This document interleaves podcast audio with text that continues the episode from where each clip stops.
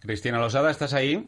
Aquí estoy, Mariano Alonso. Hoy vamos a hablar de nacionalismo y de nacionalismos. Eh, me interesa mucho además conocer tu opinión, puesto que eres una persona tan viajada y que has conocido tantos países distintos y tendrás algo que contar también en ese sentido, en el de la experiencia personal. Pues sí, porque cuando uno ha vivido fuera en distintos países, pues lo normal es que sea poco nacionalista. Y al mismo tiempo, mm, también es verdad que yo en mis viajes descubrí dos cosas en relación con, esto. Uno, que efectivamente yo era española y segundo, que era europea.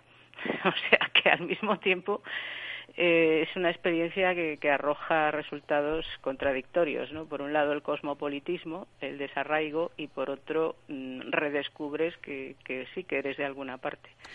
García Domínguez, ¿estás ahí?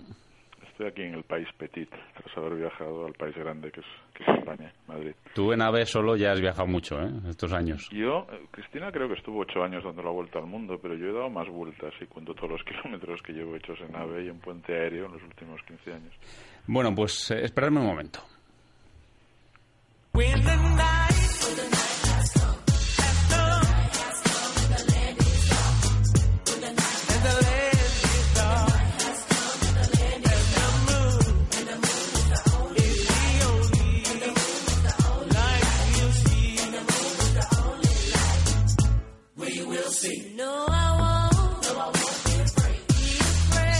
¿Qué tal están? Muy buenas tardes y bienvenidos a El Búho, un espacio para la reflexión y el análisis en Radio 4G siglo XXI. Viernes 12 de septiembre, resaca de la diada y a una semana de que el Parlamento apruebe la ley de consultas. Soraya Sáenz de Santa María, la vicepresidenta del Gobierno, ha recordado hoy tras el Consejo de Ministros que la manifestación ciudadana no exime a los ejecutivos central y autonómico de sus obligaciones. Los ciudadanos tienen el derecho a manifestarse, pero los gobernantes tenemos la obligación de cumplir la ley y hacerla cumplir. La tiene el Gobierno de España y la tiene la Generalitat de Cataluña.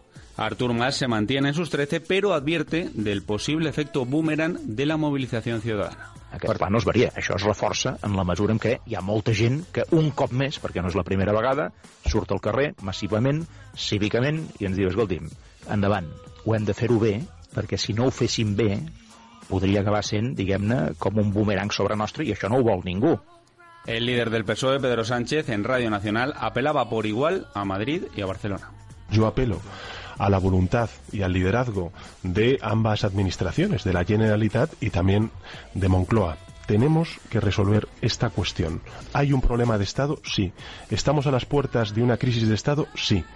Y para ello lo que los votantes esperan de sus presidentes es precisamente el liderazgo político de resolverlo. Y el fiscal general del Estado, Eduardo Torres Dulce, explicaba en la SER lo que puede suceder una vez la justicia suspenda la consulta del 9 de noviembre. Si existe una decisión del más alto tribunal o de cualquier otro tribunal en el que se establezcan unas obligaciones a cumplir, eh, las obligaciones hay que cumplirlas absolutamente todo el mundo y si no se cumplen y esa conducta está marcada en el Código Penal, no dude usted que la Fiscalía y estoy seguro que los tribunales actuarán en consecuencia. ¿Quiere alquilar de forma rápida y segura? Arrentum. ¿Quiere alquilar con total garantía de cobro? Arrentum. Arrentum. Expertos en la selección de inquilinos se encarga de todo. Desde la búsqueda y selección del inquilino, pasando por el cobro de la renta en caso de impago y hasta la finalización del contrato. Llame ahora y alquile con seguridad. 902-550-400. Arrentum. Expertos en la selección de inquilinos. 902-550-400.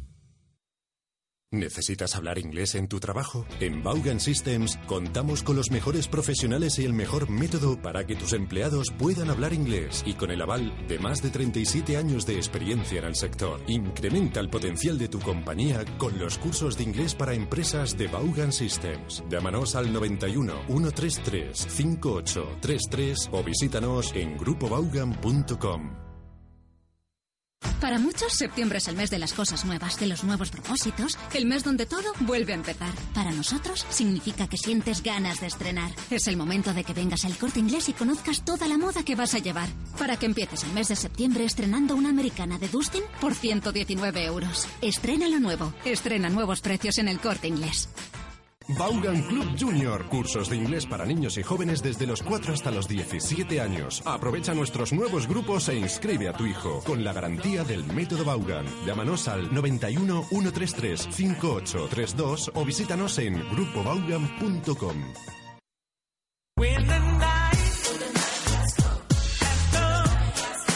Estás escuchando El Búho con Mariano Alonso. En las calles de Barcelona se celebra una guerra civil. Pero hoy, aquí, Libres e Iguales quiere conmemorar, quiere reivindicar la España cierta, lúcida, arraigada de la reconciliación. La Constitución de 1978 es la paz civil española. Si el nacionalismo arremete contra la Constitución, es porque la Constitución garantiza la convivencia de los distintos, porque les reconcilia, les acerca y les suma. Si el nacionalismo celebra hoy una guerra civil española, es porque reniega de los principios que hacen posible la paz civil española. España no merece ser defendida por ser una de las más antiguas naciones del mundo. La antigüedad no es un valor moral, ni jurídico, ni político. España merece defenderse porque desde 1978 significa libres, significa iguales y significa juntos los distintos. En el proyecto nacionalista la parte cede al todo, pero nunca el todo cede a la parte. Cayetana Álvarez de Toledo, la diputada del Partido Popular e impulsora de Libres Iguales, ayer en Madrid en un acto, mm, digamos, digamos no, un, un, acto alternativo a la diada, un acto eh, impugnador de la diada con un largo discurso. Yo no sé si el mejor discurso para ser declamado, pero en cualquier caso, Cristina Pepe, un texto yo creo que de mucho calado en el que quizá no es difícil advertir a la mano de algún muñidor, aunque seguro que Cayetana Álvarez de Toledo, que es eh, persona formada, eh, también habrá participado y que no deja de ser una reflexión de fondo sobre el nacionalismo, naturalmente particularizando mucho en España y en Cataluña. Yo, si me permites, un primer comentario sobre el texto que, que me ha gustado. Eh, pero yo creo que, bueno, hay mucho de Cayetana Álvarez de Toledo en ese texto. No olvidemos que Cayetana es doctora en historia claro. eh, y que hay toda una primera parte dedicada a 1714, a explicar en qué consistió la guerra de sucesión uh -huh. y que no fue una guerra entre Cataluña y España, sino que fue una guerra entre españoles por eh, quien, eh, quien asumía el trono eh, en España. Entonces, por eso digo que yo creo que hay una primera parte que, en que veo la pluma de Cayetana, aparte que yo la he leído cuando escribía, porque ahora ha dejado de escribir. Bueno, sí, era en, columnista del mundo, verdad. Era, era columnista, escrito, escribió en, hace años, escribía con mucha frecuencia, y no, pero yo sé que después probablemente hay otra, hay otra pluma por ahí, eh, seguramente, ¿no? Pues en cualquier no. caso, me ha parecido un discurso importante eh, y un discurso complicado porque realmente eh, frente a la emocionalidad de, del nacionalismo eh, identitario, eh, el nacionalismo cívico, que es, digamos, lo que en cierto modo se está defendiendo en este texto, eh, tiene tiene claro tiene menos tiene menos atractivo tiene menos proyección y ellos en este discurso pues están tratando de, de revalorizar y poner en valor eh, lo que es España no o sea España que, que, que ha sido tan criticada y que se ha considerado un fracaso tantas veces y en esta crisis económica desde luego ese elemento ha vuelto a estar ahí un poco como en el 98 eh, pues han tratado de poner en valor eh, aquello que España eh, que los españoles han sabido hacer no pero pero sí pero es, es un empeño complicado lo que lo que han tratado de hacer en este discurso. Eh, bueno hablando de Cayetana y de los muñidores posibles yo ahí también intuyo varias manos. Una, desde luego, la, varias plumas. Una, desde luego, la de Arcadia Espada. ¿no? eh, cuando se habla de trama de afectos en algún punto del, del, discurso. Yo recuerdo ahí ese sintagma que diría él, es muy propio de Arcadi. España es un link también, eso es muy de Arcadi. España es un link, sí, eso es totalmente. perdón, mejor dicho, eso, eso solo puede ser de Arcadi. no, no, el sintagma y el link es, es Arcadi en estado químicamente puro. Pero no olvidéis eh, que, que a Cayetano de Toledo que, aparte de escribir muy bien, eh, su tesis doctoral la dirigió nada menos que John Eliot. John Eliot es seguramente, y sin seguramente, es el mayor hispanista vivo eh, que queda. Es un discípulo directo de, la escuela de Vicens Vives, un gran desmitificador de, la tradición historiográfica romántica. Algo, algo que a mí me ha interesado en ese discurso, que es muy brillante en la forma y en el fondo, es que de un modo implícito se está denunciando algo que un, que un escritor francés de los años 30 llamó la traición de los clérigos. Eh, cuando hablamos de clérigos nos referimos a los intelectuales. Eh, los intelectuales y los historiadores no dejan de ser eso, intelectuales. Eh, intelectuales de batalla han creado, han, han, traicionado eh, el racionalismo y la vocación científica de la, de la escuela historiográfica que, que representó Vicens Vives, que no dejaba de ser una incorporación a, España de la escuela francesa de los anales, la idea científica de la historia, no como relato romántico nacionalista, sino como, como aproximación objetiva o en todo lo posible que pueda ser una aproximación objetiva a la realidad humana, en cualquier caso desapasionada y no partidista, eh, para, para interpretar el pasado colectivo. Vicens Vives y, la escuela, la escuela que él creó, una de las grandes desgracias de Cataluña fue la muerte tan, tan pronta de Vicens Vives. Vicens Vives murió con apenas 50 años y es el gran historiador de Cataluña, sin duda. Eh, y la historiografía romántica eh, Sol de Vila seguramente es el, mayor representante, eh, hizo muchísimo daño y todo, todo el rato emocional nacionalista se inspira en esos historiadores diletantes, aficionados del siglo XIX, eh, que crearon esa, todos los mitos en los que en los que se inspira el nacionalismo contemporáneo. contemporáneo.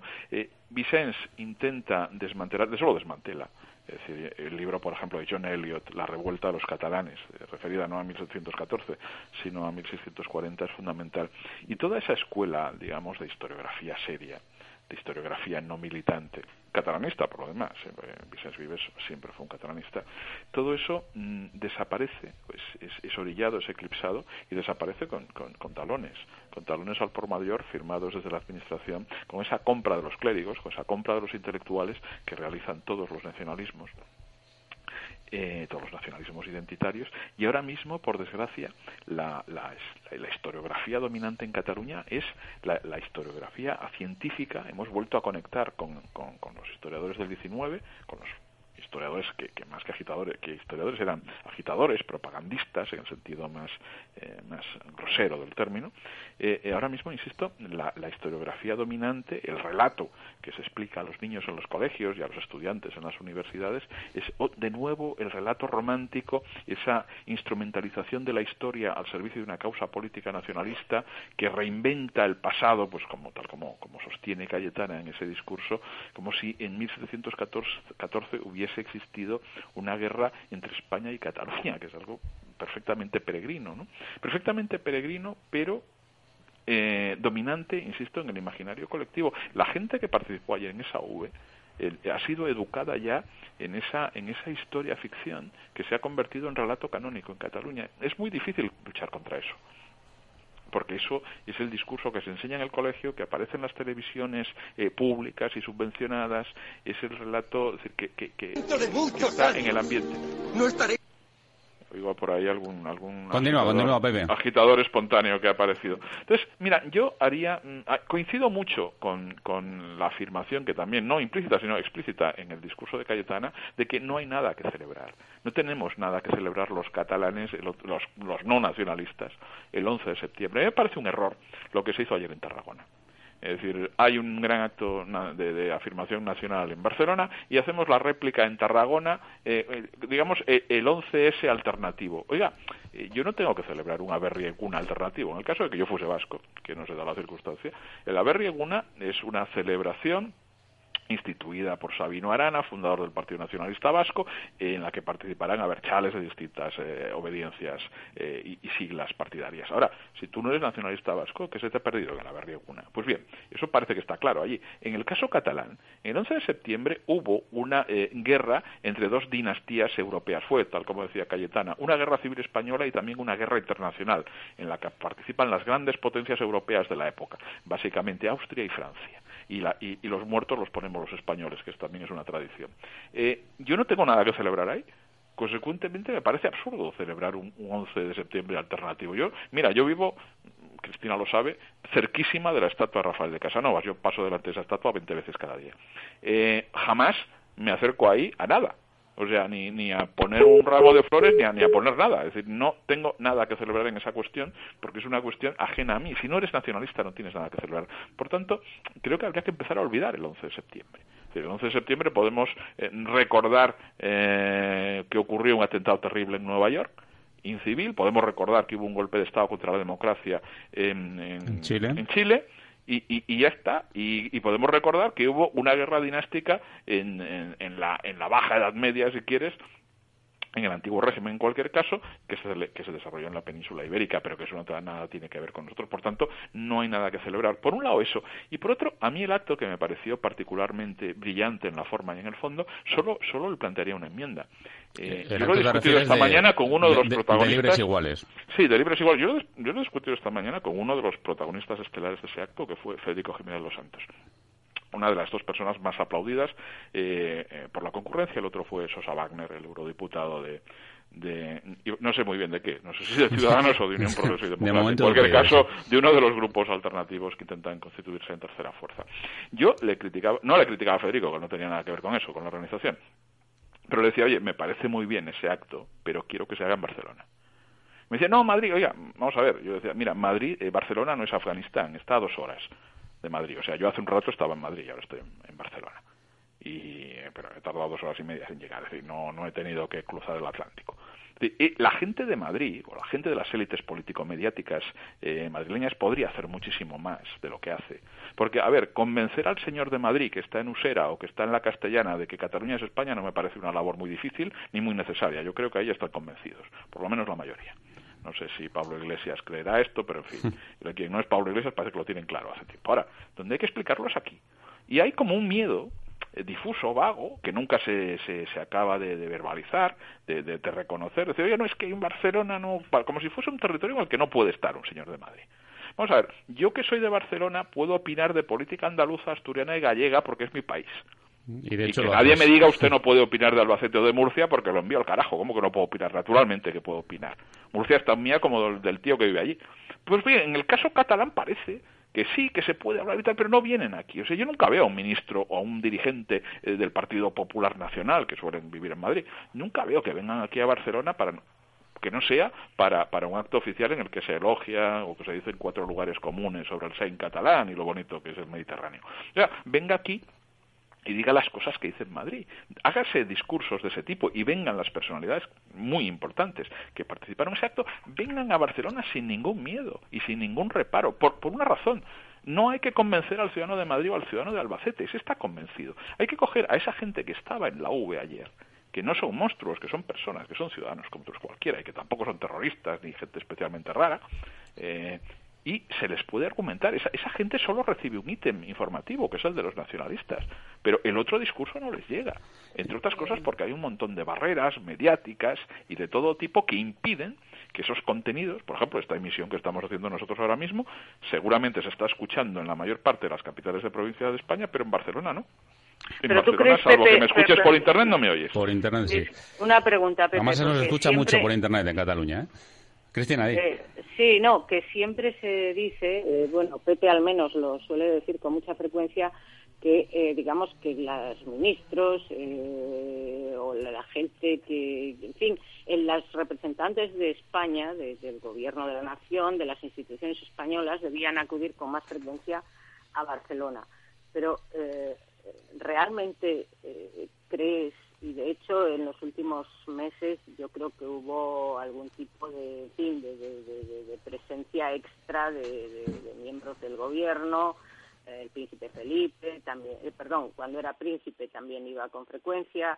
Eh, eh, es decir, pero tú crees que eso tiene alguna incidencia. Es decir, simplemente la presencia, eso, en actos oficiales, yo creo que no. Primero, un acto oficial no puedes decir nada. vas ahí a inaugurar el AVE de no sé qué, vas a hacer no sé cuántos, pero, pero no vas a decir nada.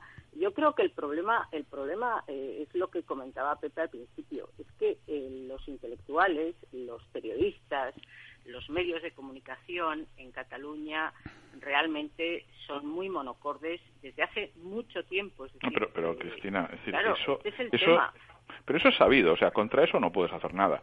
Mm, darte contra, el muro. Eso sí, contra eso sí podía. Bueno, pero es el muro de lamentaciones. Oiga, la vanguardia está al servicio de los nacionalistas, ya lo sabemos. ¿Y? Decir, la, cuestión no es esa. Eh, oiga, el ABUI es nacionalista y en sus páginas no, no se permite que, que escriba gente contraria al pensamiento único dominante. Sí, ya lo sé. ¿Y? La alternativa, eh, el pensamiento, digamos, en positivo es el, eh, es eh, el alternativo. Es decir, oiga, esto que te planteaba yo, vengan aquí los poderes del Estado, vengan aquí los ministros como van a cualquier otro territorio de la nación sin ningún problema. Mira, yo hay, hay una anécdota que yo creo que alguna vez le he contado en esta emisora, que es muy ilustrativa. Yo siendo profesor de instituto, hace bastantes años, hace unos 15 años o así, trabajé un año cerca de Vic, que es para que la gente fin, subí que es la Cataluña central, la Cataluña profunda. Y recuerdo que un alumno, es una Cataluña en la que el 100% es catalano parlante, eh, recuerdo que un alumno de COU, es de una persona ya de 18 años, me preguntó muy en serio, eh, pero sin ninguna ironía, era ajeno a, a ese sentimiento, me preguntó, mm, oiga, pero nosotros somos españoles que yo tenía fama de españolista de tipo raro y extraño y, peculiar, ¿no? Y atrabiliario. Y entonces me dijo, eh, pero somos españoles. Me lo dijo inocentemente. Eh, aquel chaval no había visto nunca, no había sentido nunca la presencia del Estado en Vic. Y la presencia del Estado significa que tú, y, si cuesta trabajo verlo en Barcelona. O sea, tú te puedes pasar aquí años sin ver el Estado. ¿Qué, quiere decir no ver el Estado? Que no ves un ministro, que no ves una autoridad pública que no sea de la Generalitat, que no ves policía. la policía española no se ve, existe, pero no se ve. O sea, está medio en la clandestinidad y no sé por, dónde se mueve. Eh, no, no, no, lo percibes. O sea, tú ves, a tú ves a Mariano Rajoy como un señor de Madrid que aparece en los telediarios o que esporádicamente aparece por Barcelona en un acto oficial que es recibido como puede ser recibido, yo que sé, el primer ministro de Finlandia cuando viene por aquí a un, a un acto público y que dice unas palabras protocolarias absolutamente medidas y con enorme cuidado. Entonces, esa, esa, esas, ese estatus semidiplomático que tienen de, representación diplomática que tienen los poderes del Estado en Cataluña se tiene que acabar algún día.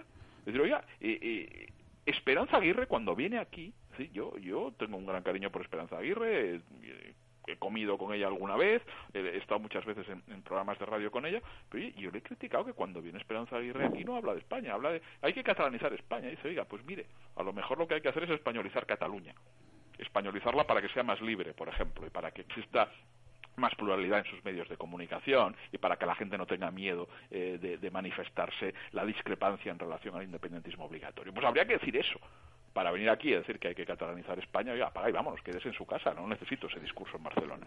Mm. esta especie de, de, diglosia que tienen eh, eh, no solo la izquierda, también la derecha, es decir, que un gran, un gran entusiasmo por España y la libertad cuando están haciendo discursos en Madrid y después, es decir, un silencio medroso, en el mejor de los casos, cuando aterrizan en Barcelona, eso yo creo que es eh, muy, muy, muy contraproducente para los que intentamos defender la causa de las libertades, que ni siquiera es la causa de España, es la, es la causa de las libertades constitucionales en Barcelona. Creo que es muy importante decir que el discurso de libres iguales, que está en la página web de esta plataforma y que recomendamos su lectura, no es un discurso, no solo no es un discurso nacionalista español, sino que es un discurso que, impugna en parte el, nacionalismo español, que busca. Yo no estoy muy de acuerdo con eso. ¿No estás de acuerdo con eso? ¿Por no, no, es decir, a ver, eh, no es un nacionalismo eh, a ver, no, evidentemente hay una hay una alusión en el discurso directa al nacionalismo español preguntándose, bueno, eh, que, dónde está, ¿no? Porque el, hay quien presenta, eh, desde el nacionalismo catalán, dicen, eh, presentan, se presenta a sí mismo como, como una respuesta al nacionalismo español. Y entonces dicen, bueno, ¿qué nacionalismo español? Si no ha habido ningún nacionalismo español que haya pronunciado ninguna palabra en contra de de, los catalanes o de Cataluña eh, que no que no que en fin que haya planteado algún tipo de, expulsión no de, que no queremos vivir juntos. Pero eh, al, al mismo tiempo yo veo yo veo en su en su defensa de España y de y de y de la Constitución y además lo dicen dicen el único nacionalismo español es el que está fijado en la Constitución de 1978 eh, es decir, eh, lo que viene a decir es hay una idea de la nación, hay un nacionalismo eh, y ese nacionalismo es el nacionalismo cívico, no es el nacionalismo de la exclusión, es el nacionalismo de la integración. Y, pero bueno, esto es quizá una discusión un poquito, fin, abstracta, ¿no? Porque, mm, claro, hay hay eh, gente hay gente que ha analizado el nacionalismo y, dice mm, bueno el único antídoto que existe contra el nacionalismo étnico es el nacionalismo cívico o sea porque eh, bueno precisamente porque eh, la necesidad de pertenencia es una necesidad humana es decir, eh, hasta qué punto mm, puede prescindir el, individuo de, un hogar, ¿no? De un sitio del que cree que forma parte y del que quiere y del que viene y del que y sobre el que hay y eh, respecto al que tiene eh, sentimientos. Entonces, esta es esta es la dificultad que, que hay. por ejemplo, Ignatieff, del que luego, si acaso hablaremos, ¿no? Él, él dice: yo soy un nacionalista cívico. Eh, porque es que no hay manera, o sea, no, no hay otro modo de, estar. Las naciones eh, son importantes, la pertenencia es importante y lo que, lo que ocurre es que el problema no es el nacionalismo, es el tipo de nación que quiere construir el nacionalismo identitario o étnico. Eso nos lleva muy lejos y seguramente más cerca nos llevará a la segunda parte del programa, ¿no? que creo que queremos hablar de eso. Bueno, pues sea, sea.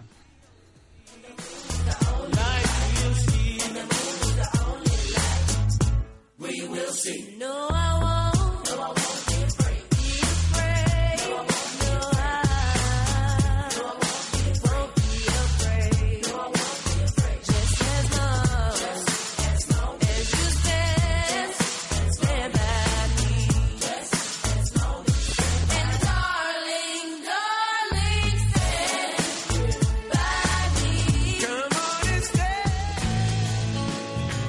Esto es Radio Siglo XXI, una radio hecha a tu medida. Hola, soy Chenoa. Hola, soy Bea. Os esperamos cada noche de 10 a 12 en Defectos. Perfectos, porque lo vamos a pasar bien y queremos que tú seas protagonista, no nos faltes. Defectos perfectos. Con Chenoa y Beatriz Jarrín. De lunes a viernes, de 10 a 12 de la noche, en Radio Siglo XXI. Esto es amor, defectos perfectos. Es directo, es atrevido, es polémico. Yo soy un firme convencido de que Twitter se ha convertido en la patria del piojoso y del calado. Le has visto en televisión y ahora puedes escucharle en Radio Siglo XXI. Soy Alfonso Rojo y cada tarde te cuento lo que debes saber sobre el mundo de la comunicación y la política. Nos escuchamos en Radio Siglo XXI. Alfonso Rojo en Rojo y Negro. De lunes a viernes, de 4 a 7 de la tarde. En Radio Siglo XXI. Un canal exclusivo de Radio 4G. Los jueves, en Es lo que hay, a la 1 y 30 del mediodía. Cuenta con ellas. Reunión de amigas ante un micrófono, hablando sobre todo y desde todo punto de vista de ellas. Si quieres saber de qué va la vida, cuenta con ellas los jueves a la 1 y 30. Si quieres viajar a lugares con historia, conocer a grandes conquistadores y célebres personajes, y sumergirte en los grandes misterios de nuestro mundo, tienes una cita con la escóbula de la brújula. La escóbula de la brújula. Dirige Jesús Callejo. Presenta David Sentinella. Todos los viernes a medianoche en Radio Siglo XXI.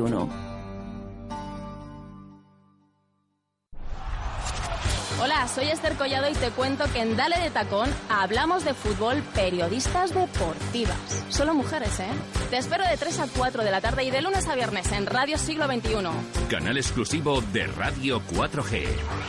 Porque el fútbol necesita un toque femenino. Radio Siglo XXI amanece cada día con José Antonio Avellán.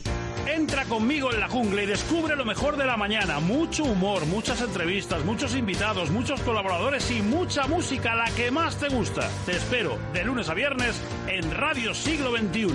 La Jungla 4.0 con José Antonio Avellán. De 6 a 11 de la mañana en Radio Siglo XXI. Un canal exclusivo de Radio 4G.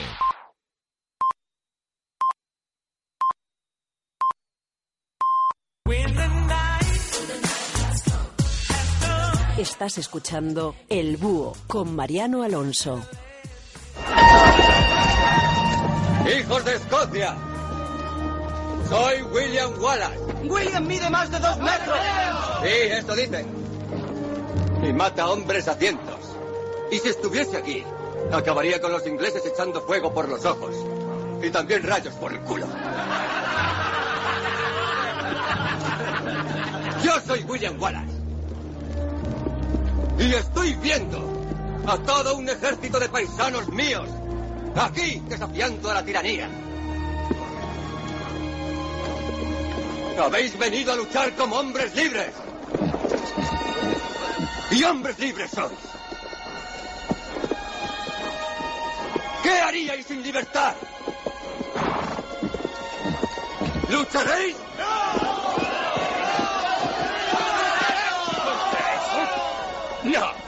huiremos y viviremos. Luchad y puede que muráis. Huid y viviréis. Un tiempo al menos. Y al morir en vuestro lecho, dentro de muchos años, no estaréis dispuestos a cambiar.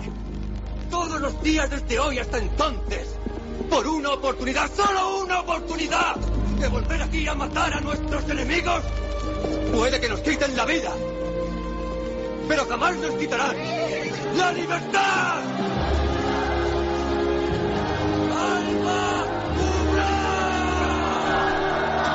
Habré reconocido, Cristina y Pepe, a Mel Gibson encarnando a William Wallace, héroe de la independencia de Escocia, eh, personaje de, en fin, que no está excesivamente documentado su existencia, exactamente cómo fue. Exactamente igual que Escocia, por. Eh, pero a mí de este fragmento, a mí debo decir que no, no es una película que me guste especialmente, eh, pero me interesaba rescatar este fragmento porque, como veréis, la eh, equiparación de libertad y nacionalismo ahí es absolutamente total. Es decir, son prácticamente palabras eh, sinónimos en esa en ese en ese contexto, ¿no? Y en ese en ese discurso. Bueno, en ese contexto y, en, y en muchos otros. Claro. Es decir, eh, de hecho, por eso eh, los argumentos económicos eh, no suelen ser los fundamentales a la hora de, eh, digamos, de socavar la fe nacionalista, eh, porque está ligado, el nacionalismo está ligado, tiene ese atractivo o se presenta con el atractivo de la libertad eh, de, ser el dueño de tu propia casa, ¿no? Es un poco la, la cuestión que, que, que, que, plantea y que, y que atrae y que atrae y paradójicamente atrae o no tan paradójicamente en una época eh, no ya en no sé en qué siglo era esto de Braveheart pero eh, desde luego eh, el mundo hoy es un mundo mucho más interconectado, mucho más globalizado, eh, mucho más cosmopolita, eh, es decir, un mundo donde las identidades eh, son mucho más eh, etéreas que de lo que eran en el siglo XVI o XVII y es decir las, los grupos humanos las comunidades entonces eran más cerradas eh, salvo las de una élite eh, pero pero hoy podemos decir que no es así que vivimos en un en un mundo donde en fin eh, podemos estamos viajando vamos a diferentes sitios eh, hay un hay un desarraigo no también en muchos individuos dentro del propio país y, y en general y, y entonces el, auge de los nacionalismos eh, es un fenómeno que no obstante eh, claro eh, que, que, siempre que siempre sorprende y, y, la pregunta es bueno ¿qué, ¿qué, ha sucedido aquí para que de pronto no nos consideremos ciudadanos del mundo sino ciudadanos de la pequeña región eh, de la que en la que hemos nacido no a mí no me parece para nada paradójico y no me sorprende en absoluto el resurgir de los nacionalismos en, en, el periodo de la segunda globalización, que es la que estamos viviendo ahora. No olvidemos que la globalización es una cosa tan vieja que empezó en el siglo XIX y quien lo dude que lea el manifiesto comunista de Carlos Marx y que verá, verá entre otras cosas, que es una apología de la globalización. Federico Engels, no le quitemos méritos. Sí, sí, de hecho lo redactó él. Pues es una apología de la globalización escrita en el siglo XIX. Esto, de esta idea de que la globalización empezó el otro día es, es bastante peregrina. Eh, y, y, por lo demás, déjame una postilla a lo que decías de, de Escocia y de la libertad. Y es verdad que todos los micronacionalismos apelan constantemente a la libertad. En el 11 de septiembre, que se celebra en Cataluña, todos los años, hace unas horas, eh, aquí también, pero, pero, todos los años siempre, se habla de las libertades catalanas que se perdieron en 1714. Bueno, a mí se me ocurre, eh, y se me ocurrió muchas veces, plantear la ingenua pregunta a los nacionalistas de decir, oiga, ¿qué, libertades concretas? Yo de metafísica no entiendo, eh, amigo Ferran, que es filósofo, sí sabe y podría hablarme de Kant y de la idea de la libertad ilustrada, pero, pero yo, en la, las libertades concretas, jurídicas, tangibles, eh, materiales, eh, prosaicas, ¿qué, ¿qué, ¿qué, libertades perdimos los catalanes en 1714? La libertad de expresión la perdimos, existía libertad de expresión en, en la Barcelona de 1710. Es decir, tú, no existía censura eclesiástica, por ejemplo, no había Inquisición en el Reino de Aragón y, por tanto, en Cataluña. Existía libertad de voto, había sufragio universal, sacaban las urnas a la calle, había derecho a decidir en 1620 en, en Barcelona o en Lérida. Es decir, había derecho de asociación. Los gays podían montar sus organizaciones libremente y vindicar sus derechos sin sufrir la persecución de ningún poder civil o eclesiástico. Pero ¿de qué demonios me están hablando cuando hablan de las libertades y las constituciones que existían en la Edad Media. Eso es un cuento chino. Es decir, cualquier persona que no sea un analfabeto funcional sabe que en el antiguo régimen existía un, un, un, régimen, un, sistema de, de, estructura corporativa de la sociedad.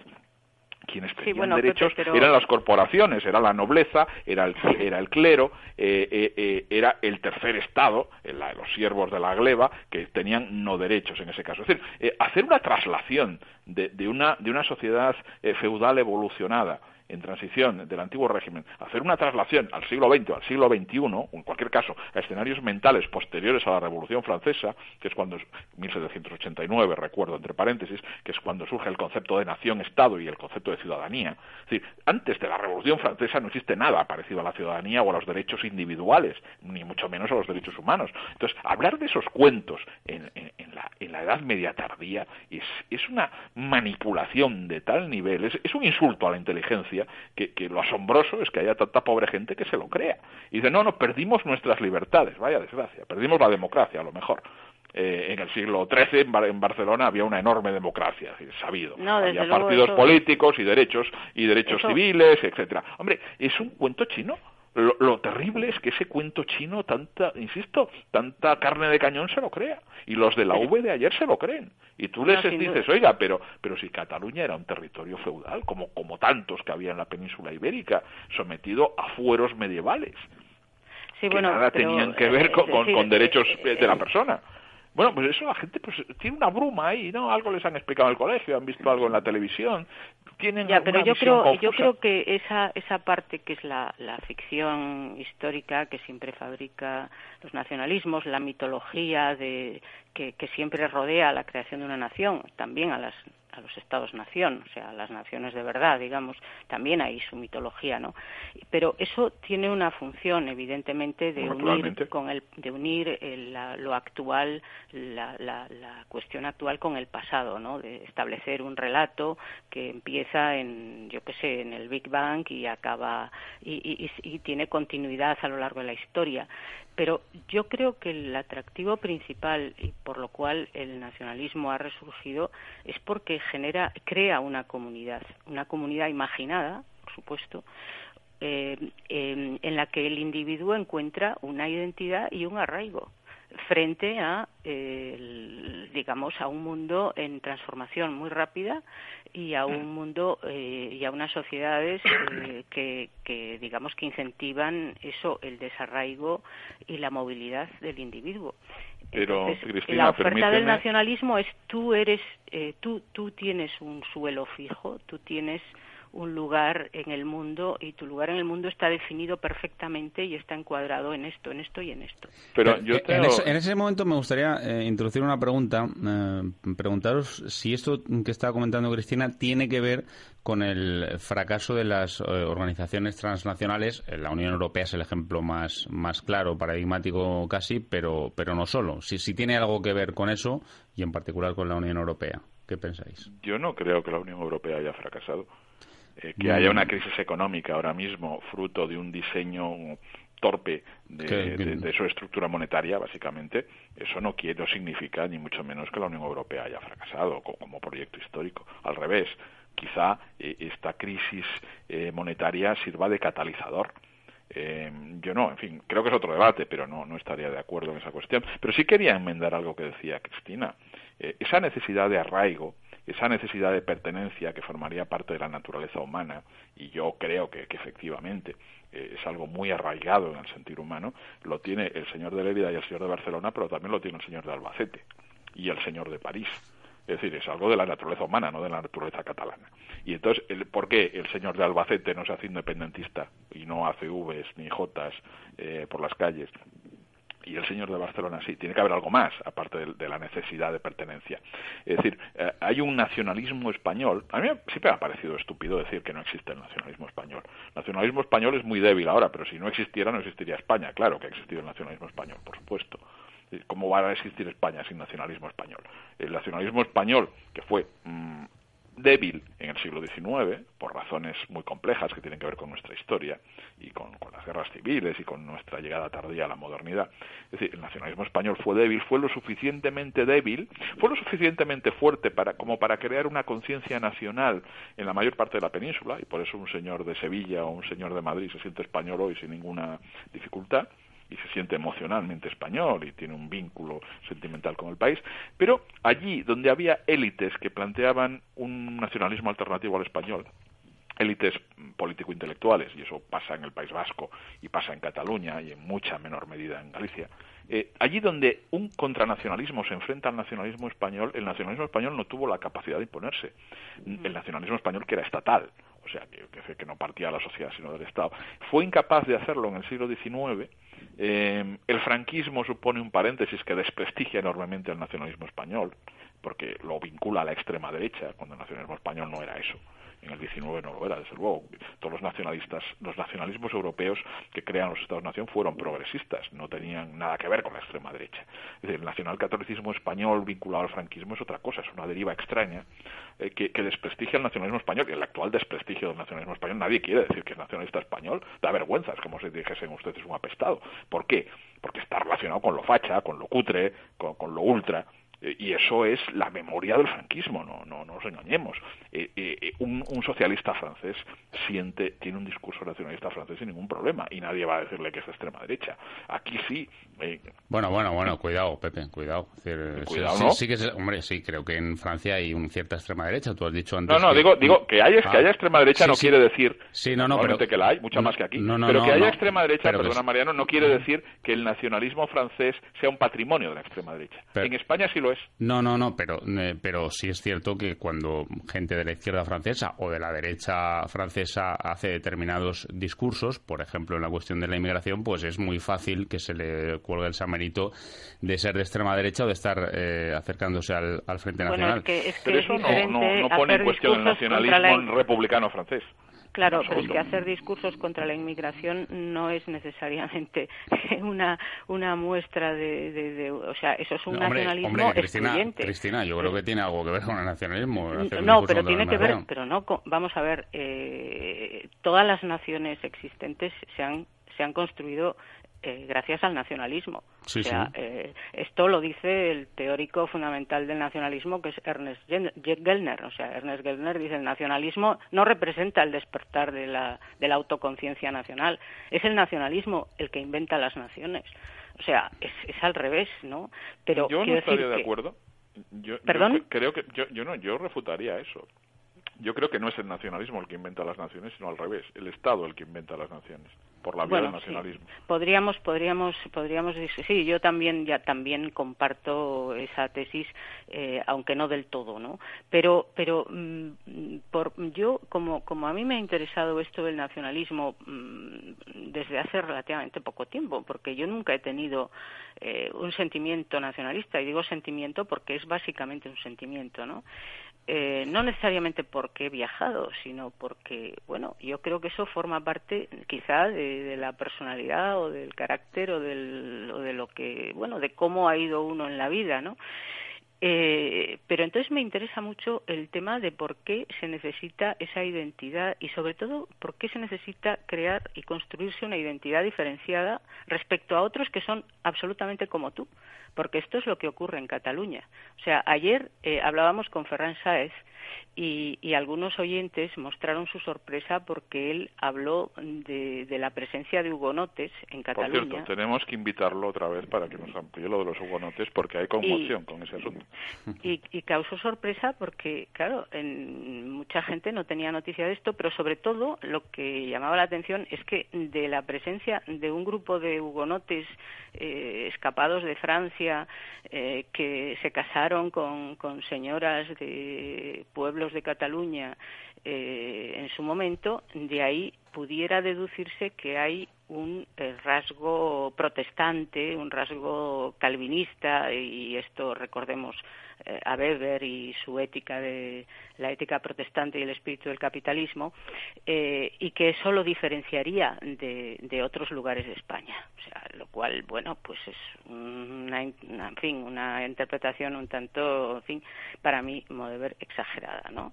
Pero eh, esta, esta es la vocación de el narcisismo de las pequeñas diferencias. O sea, porque ha habido unos hugonotes en un pueblo de Cataluña, deduces de ahí que el espíritu y la mentalidad catalana es eh, es diferente que en el resto de España. Es, es algo realmente eh, difícil de explicar esa necesidad. yo, creo que, también hay un rechazo, es que era lo que intentaba explicar un poco antes, también hay un rechazo a ciertas organizaciones. Estoy pensando, por ejemplo, en Sudamérica. Las eh, respuestas en Sudamérica hacia el Fondo Monetario Internacional, evidentemente, han sido protestas que han tenido todas la, bandera en el primer plano de esa protesta, ¿no? Es decir, eh, hay también un refugio al que se, bueno, al que se adhiere el nacionalismo frente al enemigo exterior, que en, que en este caso no tiene por qué ser un ejército en el mundo moderno, sino, insisto, organizaciones eh, bueno, que, superan lo nacional, como puede ser, por ejemplo, el Fondo Monetario Internacional.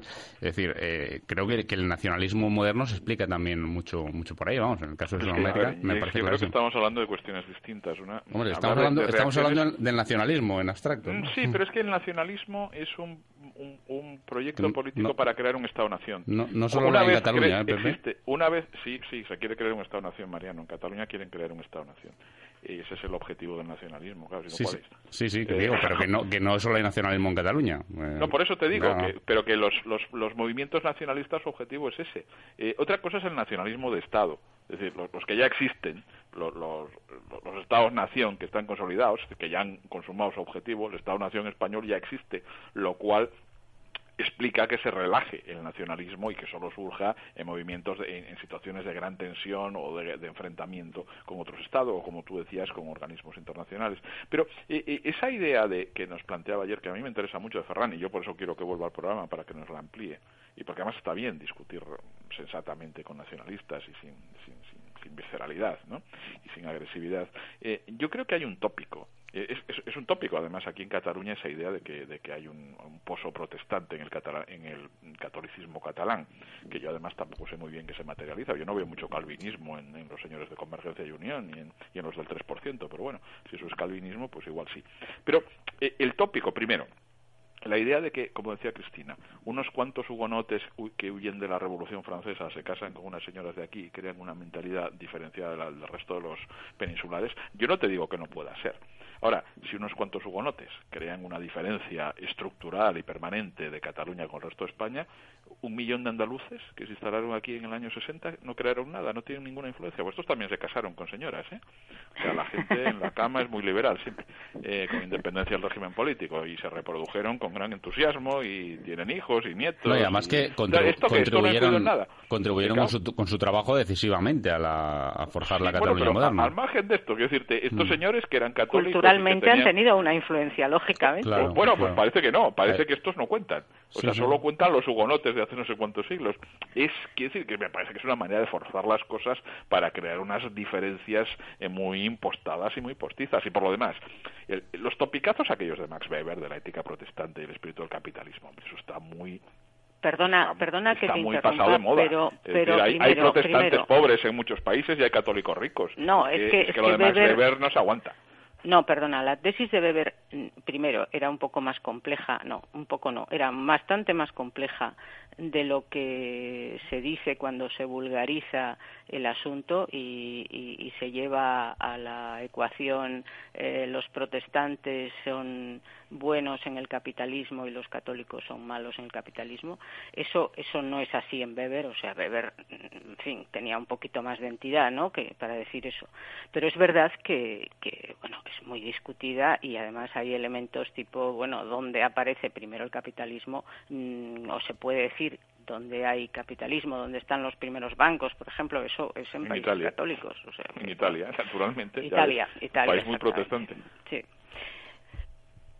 Sí, pero regresando regresando al tema, eh, a mí eh, lo que me preocupa y lo que lo que me interesa, digamos, es la necesidad esta de crearse una identidad diferenciada respecto a los que son prácticamente iguales, ¿no? Y eso parece que y, la necesidad de pertenecer a una comunidad porque el nacionalismo y también el nacionalismo catalán lo que le está ofreciendo a la gente es eso es una pertenencia eh, a una a una comunidad eh, a un colectivo o sea vosotros sois eh, sois catalanes y además eso es algo bueno especial diferente también en cierto modo superior no y, y, esta oferta, claro, eh, España eh, ahí no, no se ha distinguido en esto, ¿no? Pero, Cristina, es que, vamos a ver, imagínate que, que tú quieres, tienes un propósito político que es el crear un Estado nacional aparte, segregado del, de aquel del cual formas parte hasta ahora, que es en este caso el Estado español. ¿Cómo se hace eso sin inventarte o sin forzar eh, sin forzar al máximo las pequeñas diferencias, el narcisismo este de las pequeñas diferencias famoso, sin inventarte, entre comillas, una identidad alternativa. ¿Cómo le vendes a la gente que hay que formar una V de 800.000 personas si no les dices somos distintos y, e implícitamente mejores? Bueno, si somos peores, lo mejor es quedarnos donde estamos, ¿no? O sea, que implícitamente se supone que somos mejores que los otros, por eso hay que irse. Eh, claro, es que como no vendas eh, un relato identitario, es muy complicado ya, ya, pero a mí lo que me lo que me llama la atención es que se acepte, es que se acepte, o sea, que exista tan Cristina, que te digan que eres guapísima y maravillosa, eh, eso a la gente le gusta, ¿eh? O sea, que te digan, es usted un mindundi, eh, no, no genera entusiasmo. Ahora que te digan, oiga, usted es muy superior a otro que vive ahí al otro lado de, la ribera del Ebro, eh, que es más feo, es más pobre, es menos hugonote que usted. Eh, claro, es decir, todo esto gusta mucho. Es, es, es, un discurso que halaga el ego. Es decir, si además le dices, y usted paga más impuestos y no hay por qué pagarlos y no sé qué, pues bueno, en un contexto de crisis, eh, y, de, y de convivencia con, con, gente que viene de otros, de otros ámbitos lingüísticos, por ejemplo, y que compiten. Eh, fíjate, hay algo muy, muy interesante en el nacionalismo catalán y es donde se da. ¿Dónde se da con más fuerza? Tú te vas a los extremos socioeconómicos de la población catalana y no hay nacionalistas. O sea, te vas a la gente muy pobre y ahí eh, es más difícil encontrar un nacionalista que una aguja de un pajar. La gente muy pobre puede ser radical a veces en política o puede ser indiferente. Desde luego no son nacionalistas. Pero es que tú te vas a la alta burguesía catalana y ahí es más difícil todavía encontrar nacionalistas. El tipo catalán que tiene mucho dinero y que además lo tiene desde siempre, que ya lo tenía su padre y su abuelo, tampoco es nacionalista. Es decir, porque es muy cosmopolita y esos suelen ser más españoles que nadie además. Eh, ¿Dónde están los nacionalistas? Estos de la V son la clase media, que aquí es dominante, sociológicamente es dominante. ¿Y qué le pasa a la clase media autóctona? Que compite por los puestos de trabajo eh, y eso es muy, en fin, esas son el tipo de cosas que es muy difícil reconocerlas, por lo menos en público. Por ejemplo, el funcionariado. Eh, ¿Por qué hay esa obsesión y ese entusiasmo por, por, por, hacer exámenes de lengua complicadísimos, dificilísimos? El nivel de, de catalán hay que ser casi filólogo. es una cosa muy difícil y superarlo. Porque hay ese entusiasmo por ponerle a algún ingeniero de caminos, o un médico, o un abogado, a un señor que nada tiene que ver con la lengua, unos exámenes de lengua complicadísimos para poder acceder a una plaza de funcionario, porque le da una ventaja, una ventaja competitiva evidente al autóctono frente al señor de Sevilla. Es que el señor de Sevilla ya no viene aquí, no se le pasa por la cabeza presentarse a una plaza de funcionario de lo que sea en Cataluña. ¿Para qué te sirve la lengua? La lengua es lo que es lo, exactamente lo mismo, lo comentaba yo esta tarde además con Mariano en una conversación privada. La lengua en el siglo XXI, la lengua autóctona, el catalán, es exactamente lo mismo que el arancel cambó eh, a finales del siglo XIX o a principios del XX. El arancel cambó, ¿qué era? Pones ahí una barrera, le metes un impuesto a cualquier extranjero que quiera vender un trozo de tela en, España, no en Cataluña, en el conjunto de España, y así beneficias a la industria catalana de Sabadell y Terrassa. Porque el tío de fuera no puede competir contigo porque le metes un arancel le metes un impuesto. Ahora el impuesto no es un arancel, en teoría no hay aranceles, pero es lo mismo, es la lengua cualquier señor de Sevilla o de Albacete o de Murcia que sepa mil veces más derecho que tú, o más medicina, o sea mejor arquitecto, o sea mejor, eh, yo qué sé, fontanero, eh, pues no puede venir aquí a competir contigo porque dices, no, mire, es que aquí está el arancel este dediques usted dos años a aprender eh, el nivel de, catalán si quiere esto. No, no, no te van a venir. Y de hecho no vienen. yo no conozco a nadie del resto de España que venga aquí a presentarse a una plaza pública. Y las privadas, te diré que la gente viene, pero, pero en fin, con, muy poco entusiasmo y pensando en largarse de aquí. Y es, una, es una manera de proteccionismo económico muy miserable, eh, muy, muy egoísta, muy corporativista, muy clientelar, y todo eso se disimula con la bandera pero es eso. Y, y, muchísima de la gente que estaba ayer ahí se ha creído el cuento de que aquí hay una democracia en el siglo VII. Pero muchos otros no son idiotas. Y están ahí porque algún beneficio obtienen, y beneficios materiales, concretos y pecuniarios, de, todo el gran eh, eh, convoluto nacionalista. Sin duda sin duda esa parte más eh, hombre no lo dudes más material y materialista tiene una influencia decisiva en mucha gente pero hay un nacionalismo de los ricos y también hay un nacionalismo eh, de los pobres. Me refiero que hay sitios donde el nacionalismo ha tenido un gran auge y que ha constituido una huida de la realidad, de una realidad social y de atraso económico eh, tremendo, ¿no? Como el caso de los Balcanes, por ejemplo, el nacionalismo serbio. Bueno, no hemos hablado de eso, es verdad, y es uno de los casos más importantes en, claro, Europa. Hay, Cristina, lo seguiremos en otro momento, a lo mejor también con Ferran Saez. Gracias, buen fin de semana. Buen fin de semana. García Domínguez, pórtese bien, el lunes le veo. Lo haremos. A todos ustedes, el lunes a las 8 el búho. Ahora ya Juan Pablo Montero con el pelotazo, todos los deportes. Álvaro Calero estuvo en la realización. Gracias, amigos, como siempre, por su confianza. Feliz fin de semana y que lo pasen bien.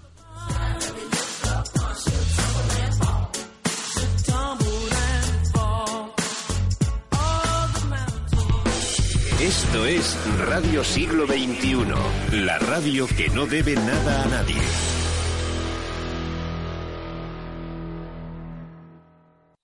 Nos adentramos ahora en lo más profundo de la jungla. Si están ustedes atentos, podrán escuchar el eco del avellán salvaje. Cuenta la leyenda que aquellos que se han aproximado a sus territorios ya no madrugan de la misma manera. ¡La jungla! Si se acercan un poco más, podrán contemplar... ¿Pero qué haces, Poli? Nada, estaba aquí ensayando. Ponte a trabajar, hombre, que como sigas así igual pierdes el trabajo, que está la vida muy mala. Perdón, perdón. La Jungla 4.0, de lunes a viernes de 6 a 11 de la mañana, con José Antonio Avellán. El único que curra aquí. En Radio Siglo XXI. Todos los días, de lunes a viernes, es lo que hay, con Mara Colás, en Radio Siglo XXI. Ya conoces nuestras consignas. Lo ponemos todo en duda. Contamos la verdad y aquí todos opinamos y la opinión es libre como el viento. Es lo que hay. A la una del mediodía en Radio Siglo XXI. Si no te gusta madrugar, pero te encanta la radio, escucha La Marmota de lunes a viernes a partir de las 11 de la mañana, hora menos en Canarias, en Radio Siglo XXI. Un canal exclusivo de Radio 4G. Por cierto, te espero, soy Mar Montoro. Radio 4G está en tu smartphone, en tu tablet. Descarga nuestra aplicación móvil para Android, iPhone y iPad. Tendrás nuestras emisoras propias y cientos de radios de todo el mundo al alcance de tu mano. Radio 4G. Cuando quieras, donde quieras, como quieras. Es directo, es atrevido, es polémico. Yo soy un firme convencido de que Twitter se ha convertido en la patria del piojoso y del tarado. Le has visto en televisión y ahora puedes escucharle en Radio Siglo XXI. Soy Alfonso Rojo y cada tarde te cuento lo que debes saber sobre el mundo de la comunicación y la política. Nos escuchamos en Radio Siglo XXI. Alfonso Rojo en rojo y negro. De lunes a viernes, de 4 a 7 de la tarde. En Radio Siglo XXI. Un canal exclusivo de Radio 4G. Regístrate en radio4g.com. Descubre las emisoras de Radio 4G. Participa con nosotros en directo. Escoge y dedica tus canciones y escúchanos, cuando quieras con nuestros podcasts. Disfruta de las mejores radios de todo el mundo, especialmente seleccionadas para ti. Información, música, deportes, entretenimiento. El futuro empieza en radio4g.com.